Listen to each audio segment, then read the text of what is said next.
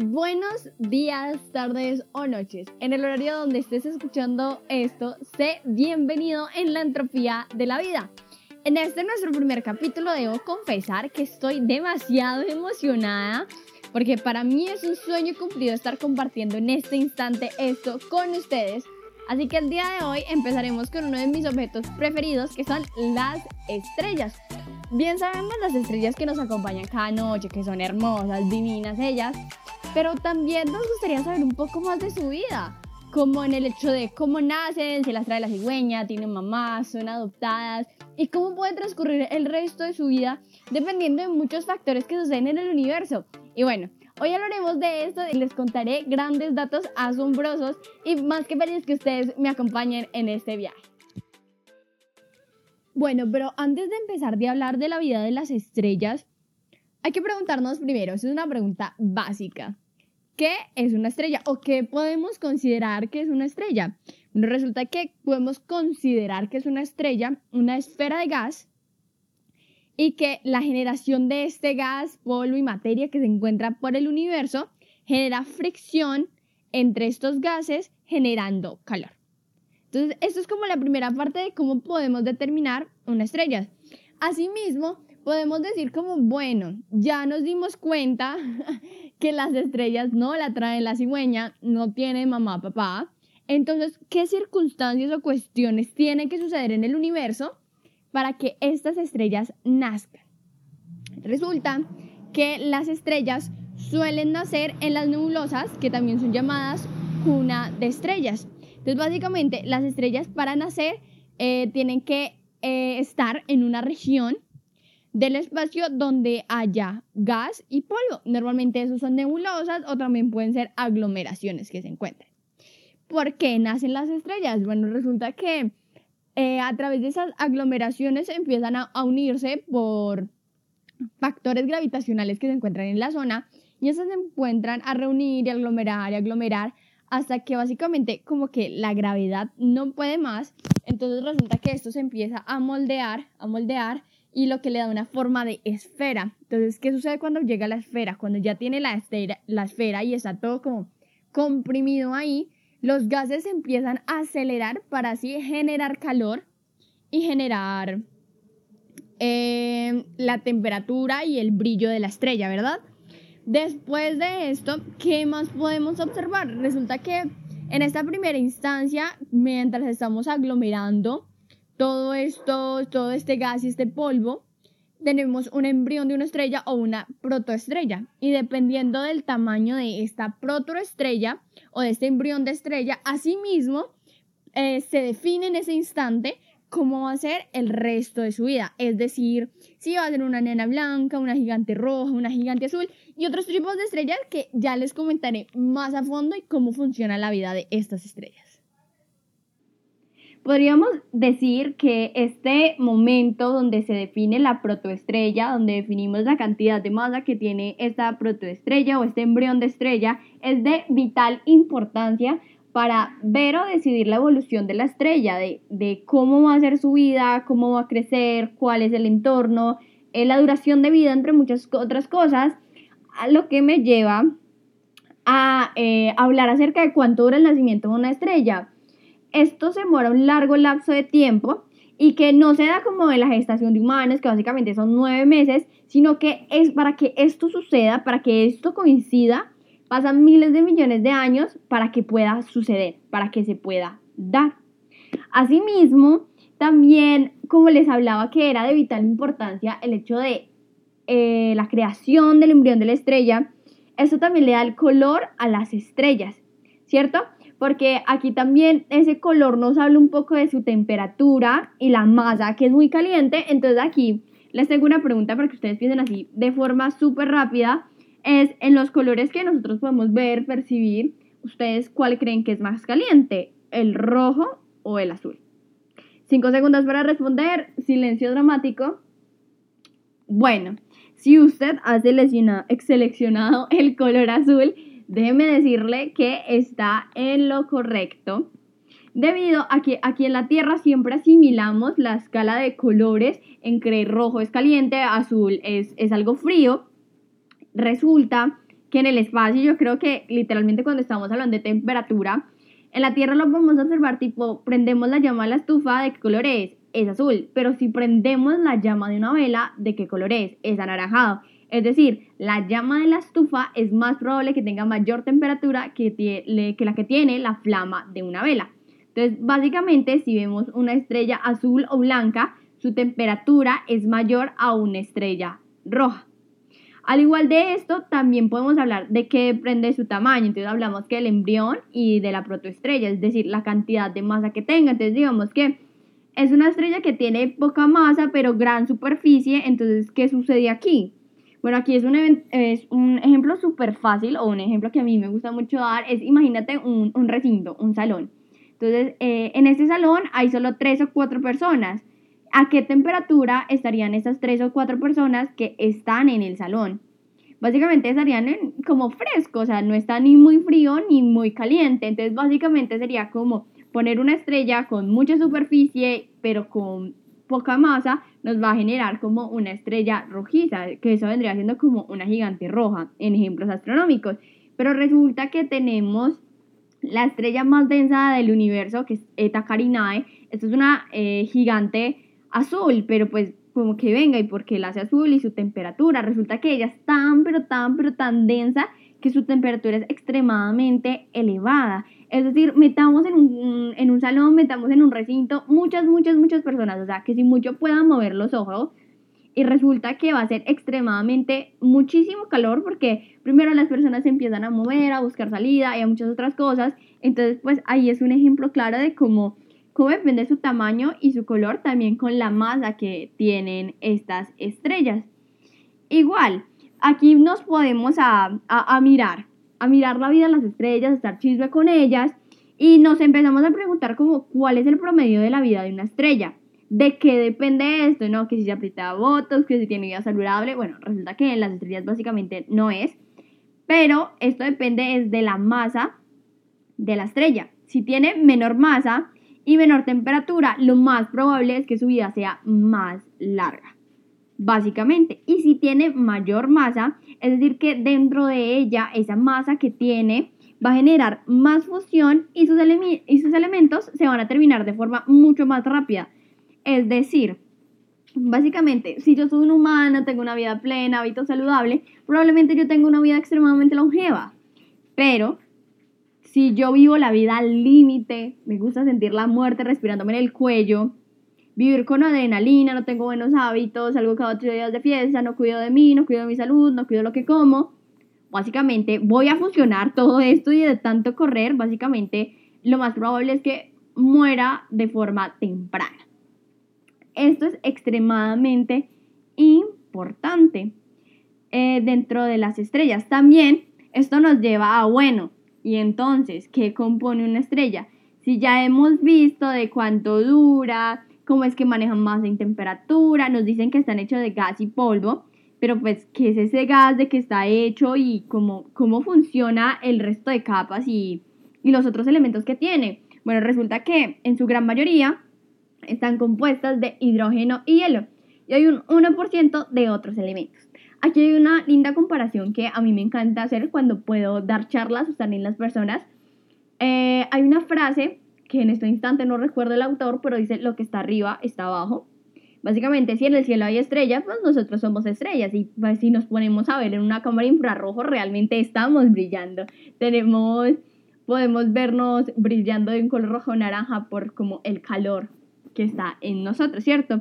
Entonces resulta que hay algo muy curioso porque también Alberto Plaza dice que somos polvo de estrella.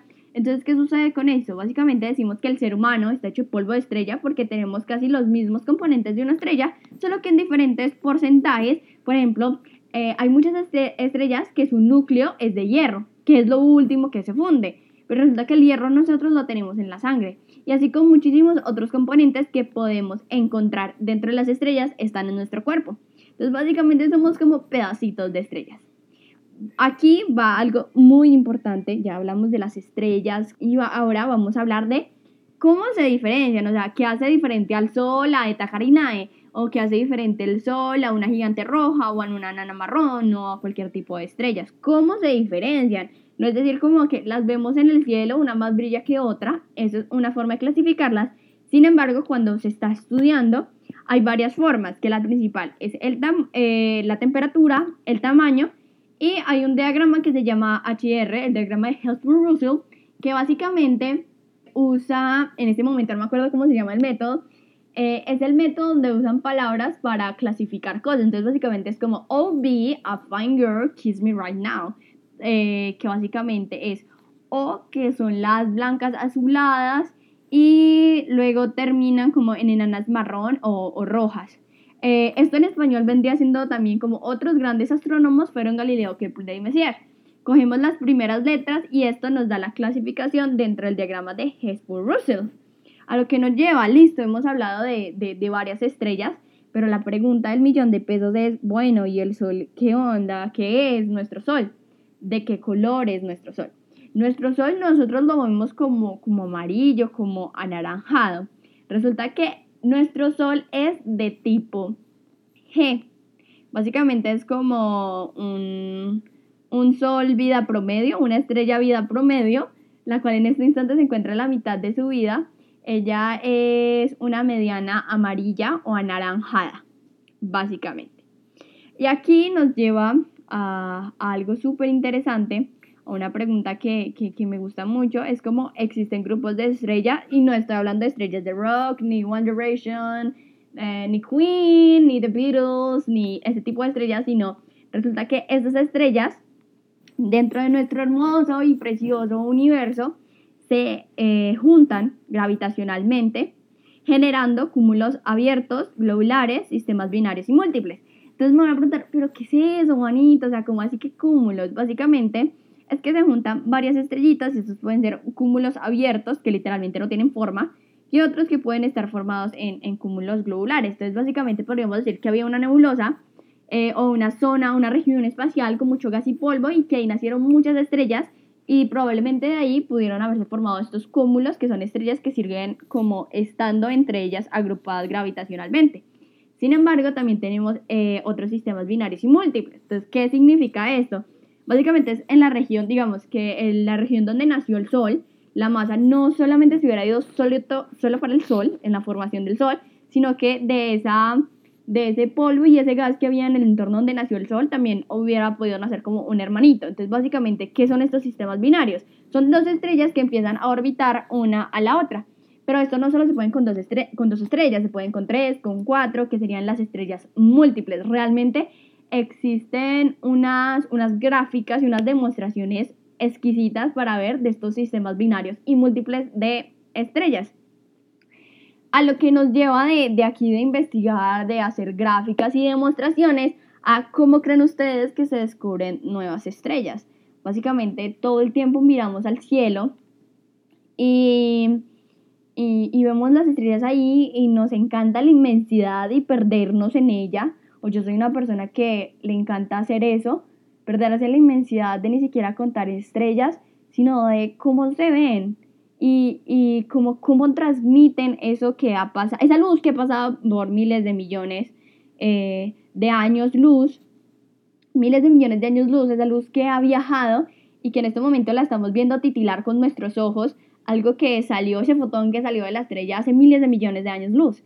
Entonces es súper curioso y nos llevan al cómo se descubren nuevas estrellas. En la parte observacional, tenemos varios telescopios, entre ellos yo creo que muchos de ustedes lo pueden haber escuchado, que es el Hubble, que mira las estrellas o estudia las estrellas o trata de encontrar nuevas estrellas desde el espectro visible. Este se encuentra fuera de la Tierra, así que sin distorsión de la atmósfera terrestre, obviamente tiene mejor visibilidad del objeto y aumenta calidad de las imágenes que este captura, que nos dan datos, fotografías, generando investigación y con estos nuevos descubrimientos.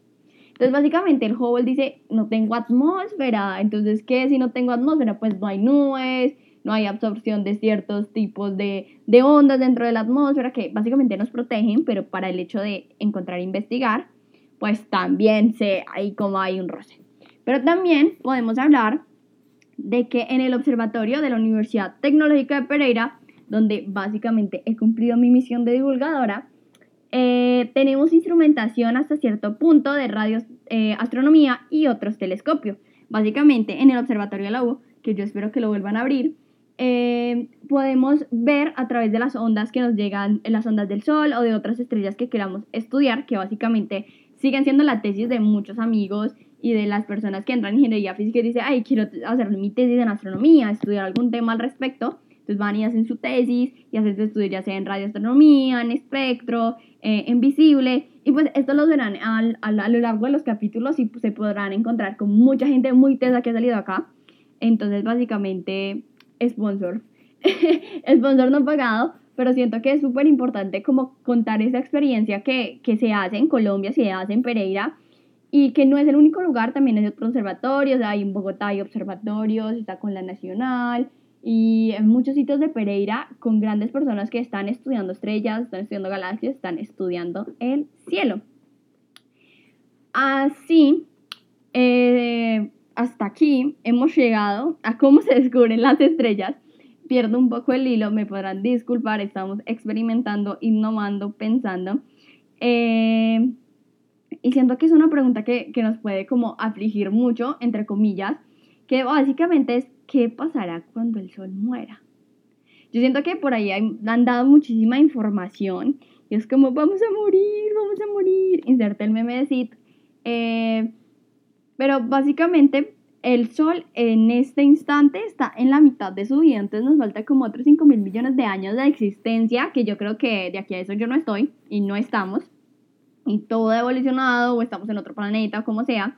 Básicamente el Sol se va a inflar hasta llegar a una gigante roja, alcanzando casi la órbita de la Tierra, entonces básicamente se traga a Mercurio y a Venus, y luego ya va a empezar a soltar sus capas hasta quedar en una enana blanca. Entonces, básicamente es un proceso de miles de millones de años que es lo que se teoriza que pueda llegar a suceder. Y entre otras opciones, aquí ya que estamos hablando de muerte de las estrellas, tenemos el, o sea, ¿cómo podemos nosotros saber que una estrella está falleciendo? Entonces, lo primero es que cambian las características de la estrella. Entonces van cambiando sus procesos, la estrella que, por ejemplo, estamos revisando la radiación de una estrella y su radiación cambia o su brillo cambia o su tamaño cambia y estas características que se consideran estables empiezan a variar. Entonces así mismo nos damos como, uy, venga, aquí está sucediendo algo, que está sucediendo? Y de hecho Betelgeuse, que es una, una gigante roja, estamos ahí como súper pendientes con el ojo puesto porque hace, hace como un año nos hubo una pasada que eh, creímos que iba a ser el momento que íbamos a ver a morir una estrella, como por fin, porque el universo no es lo suficientemente viejo para poder eh, presenciar un evento de estos en directo, que Betelgeuse morirá como una supernova para convertirse luego en agujero negro, entonces todos, eh, todas las personas que somos apasionadas por este tema de la astronomía estamos como atentos a qué sucede, qué acontece, pero resulta que Betelgeuse volvió a ser estable, su crisis emocional ha, ha pasado entonces sus características volvieron como a centrarse, a establecerse. Sin embargo, estamos a la espera, todo puede ocurrir. O si no, ocurrirá en miles de millones de años más y tendríamos que esperar mucho más. Y para terminar, yo quiero dejarles eh, un pequeño dato curioso y es que sabían que Júpiter es una estrella fracasada. No es de esas estrellas que básicamente las produce una disquera y salen y no pegan tema. Bueno, sí, y no. Básicamente dice el límite, básicamente es el límite eh, es muy pequeño entre los planetas gaseosos como Júpiter y las enanas marrones. O sea, es como el paso del amor al odio. Mentiras, siento que el paso del amor al odio es mucho más grande. O sea, es mucho, mucho, mucho más pequeño. Yo creo que más delgado que un pelo, se podría decir que es este paso, eh, entre los planetas gaseosos como Júpiter y las enanas marrones. La cuestión aquí es que el universo no es lo suficientemente viejo para ver morir una nana marrón. Entonces, básicamente sabemos que estas son como las estrellas más longevas, ese tipo de mala hierba nunca muere, así son las enanas marrones, porque ser tan pequeñitas fusionan extremadamente lento. Entonces, todavía no sabemos si son estrellas que quizás se apagan, porque se teorizan que terminan como estrellas negras, pero sin embargo no tenemos nada para probarlo. Entonces, ¿qué sucede con Júpiter? volviendo un poquito al tema, resulta que Júpiter eh, genera radiación. Él genera radiación, pero no es radiación, de, no es radiación como la que dan las estrellas, sino que esto es una radiación de deuterio, que es de otros elementos. Básicamente, Júpiter no es una estrella porque no alcanza a fusionar hidrógeno y helio. Entonces, en esencia, es como la vitalidad para hacer estrellas, fusionar hidrógeno y helio. Y Júpiter lamentablemente no lo hace. Por esta razón, Júpiter es considerada una estrella fracasada. Aquí les pude comentar muchos de los datos que podemos encontrar en la vida de una estrella, cómo, cómo podemos saber o distinguir cómo es que vive una estrella, qué chismes me cuenta, si la trae la cigüeña, que nos dimos cuenta que no la trae ninguna cigüeña, que no tiene papás, pero cuántos tipos de estrella podemos observar y encontrar en el universo y que cada vez podemos encontrar más. Entonces, la próxima vez los invito a que quizás no contemos estrellas en el cielo, sino que busquemos más o impactemos más acerca de las personas, de que conozcan la vida de las estrellas y que podamos entender un poco más de qué es lo que estamos viendo en el cielo. Esto me lleva a aclarar antes de yo irme y retirarme en este instante, es que recuerden que las estrellas titilan, los planetas no titilan. Básicamente lo que le decimos lucerito es muy probable que sea un planeta y que las estrellas siempre van a titilar. Ojo con eso, cuando estén observando ya tienen dato para decirle a sus amigos, para sorprender a la que le gusta, dicen, mira, es que es una estrella o ese es un planeta. ¿Y por qué? Porque la diferencia es que una titila y la otra no. Y esa explicación se la daré más adelante. Muchas gracias por llegar hasta el final, muchas gracias por quedarse, por acompañarme y espero que tengan un hermoso fin de semana. Un abrazo, un beso y nos vemos el próximo viernes. Recuerden, si quieren seguir súper conectados con la entropía de la vida, seguirme en mis redes sociales como juanita.castrillón y en Twitter como astrojuanis. Por ahí también les estaré hablando de la ciencia, astronomía y, por qué no, la vida.